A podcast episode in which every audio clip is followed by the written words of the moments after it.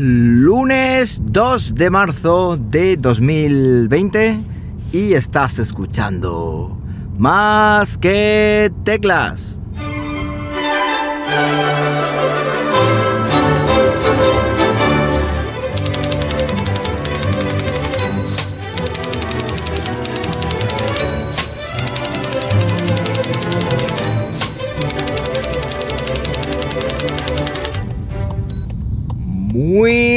Buenas tardes, las 2 y cuarto de la tarde, cuando estás escuchando esto.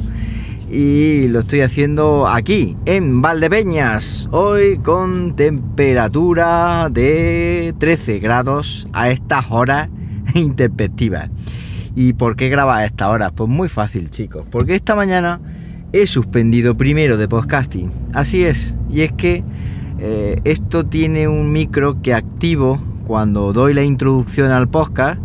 Luego, para que no se meta el ruido del coche eh, cuando está la cortinilla de las teclas, lo desactivo y luego debería de haberlo activado. O sea que esta mañana he estado hablando solito durante un tiempo. Entonces, ya que tengo publicado el episodio, ya que tengo subido el, digamos, en la web la entrada, pues vamos a grabar el audio y así pues vamos eh, a contar lo que nuevamente, bueno, vamos a contar nuevamente lo que tenía pensado contaros esta mañana.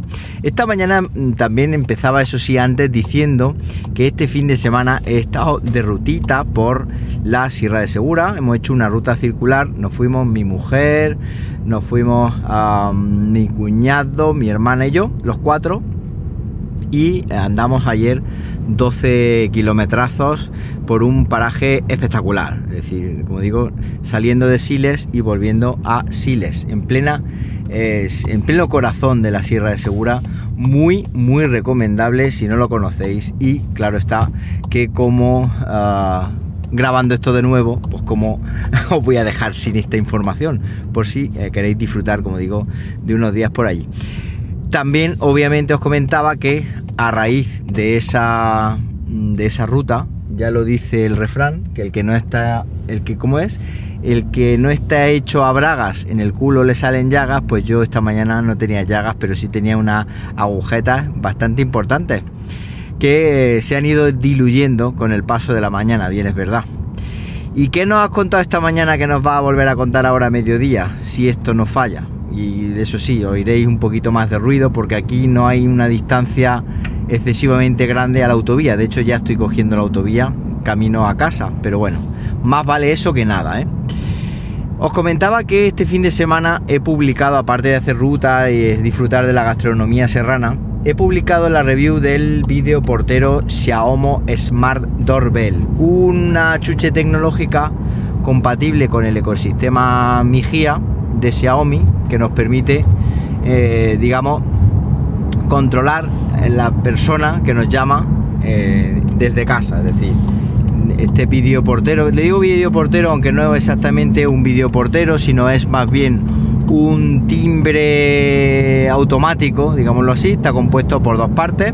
Una que se pone en el exterior de nuestra vivienda, que lleva una cámara y un pulsador, y otra que se pone en el interior de nuestra vivienda que está compuesta por un timbre eh, que le puedes regular la intensidad de sonido, la melodía, etcétera. Está, está, la verdad es que está bastante bien sobre el papel. Entonces la idea es que alguien llegue, eh, llame al videoportero desde tu casa, desde fuera de tu casa, y suena el timbre de dentro. Entonces también la cámara te capta, eh, capta tu imagen y te manda un mensaje a tu teléfono móvil pues para que tú pues veas quién está llamando a tu casa. Si por ejemplo eres propietario también de una cerradura de Acara, pues ¿qué podría hacer? Pues incluso podría hacer que si llama a alguien, como este alguien conocido, como este videoportero, tiene digamos integración con inteligencia artificial, eso sí, fuera de China no, sino en China, pues en este caso podría abrir o accionar de forma automática la o desbloquear la cerradura de cara pues para dejarle entrar o si no hacerlo de forma automática pues también hacerlo de forma manual en remoto a través también de la aplicación Xiaomi Mijia. Contado así no pinta mal, ¿verdad? montado así está estupendo, pero resulta que, como digo al final en las conclusiones del vídeo, que por cierto lo voy a enlazar aquí para que eh, le echéis un ojo eh, y por supuesto un me gusta si os gusta y os suscribáis al canal, como no. bueno, pues como digo, esto sobre el papel pinta muy bien, pero resulta que los servidores de Xiaomi impiden que esto funcione, es decir, prácticamente cuando alguien llama al porterillo, el porterillo capta la señal, pero tardas un minuto, un minuto y pico en la aplicación del teléfono móvil, que es la aplicación Xiaomi Home, en poder ver la señal de este vídeo portero y poder ver la imagen del que está llamando. Así que esto se hace prácticamente infumable. Yo mm, creo y que, es por tema de coronavirus y por tema de lo que está pasando en China y por supuesto ya en el resto del mundo. Esto no es un podcast en el que vamos a hablar de coronavirus porque hay otros medios más especializados para ello. Pero bien es verdad que si eh, los servidores ahora mismo tienen menos mantenimiento o tienen menos gente que los, eh, digamos, cuide y mime, pues obviamente esto a la larga se traduce en que ciertos elementos, no todos, o casi todos, pero bueno, vamos a dejarlo en ciertos elementos de, la domótica de Xiaomi Mijia, pues van como el culo. De hecho, yo en casa, los que tengo, que son un montón de sensores, de cámaras y de tal, y de luces sobre todo, van muy, muy lento. Es decir, prácticamente pulsa un, eh, tengo un pulsador que me activa todo el tinglado, todas las luces del despacho y le da al pulsador y tarda unos cuantos segundos en encenderse. Ya no digo si se lo pido a Siri, que tarda y lo peor es que me da la sensación de que cada día funcionan peor. Eh, valga la redundancia. Lo peor es que cada día funcionan peor.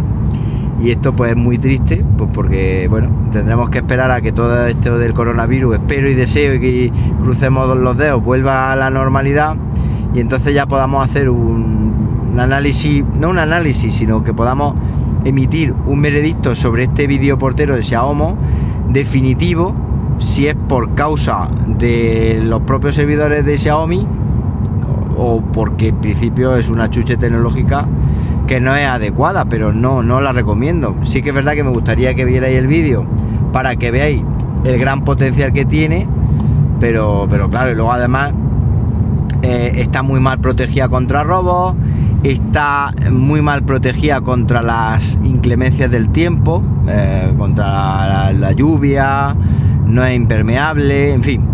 Es algo que, bueno, que me ha dejado un sabor de boca un poco agridulce, como lo digo ahí. Y nada más, esto es lo que os contaba esta mañana. Ah, bueno, sí, no, contaba también otra cosita.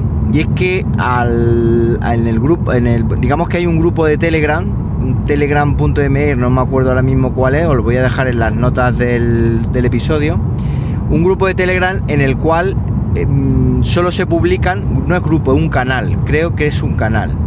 Solo se publican esto, mm, lo diré, solo se publican aplicaciones de test flights, es decir, de esta aplicación de beta tester de Apple, pues ahí se publican un montón de, de aplicaciones de mil tipos. Es decir, os lo voy a dejar en las notas del episodio porque es curioso, ya que como os comentaba esta mañana se ha creado como una especie de App Store alternativa. Tú vas ahí, te metes y puedes instalarte prácticamente cualquier aplicación. Es decir, hay un montón de aplicaciones, algunas son famosas, la mayoría no lo son.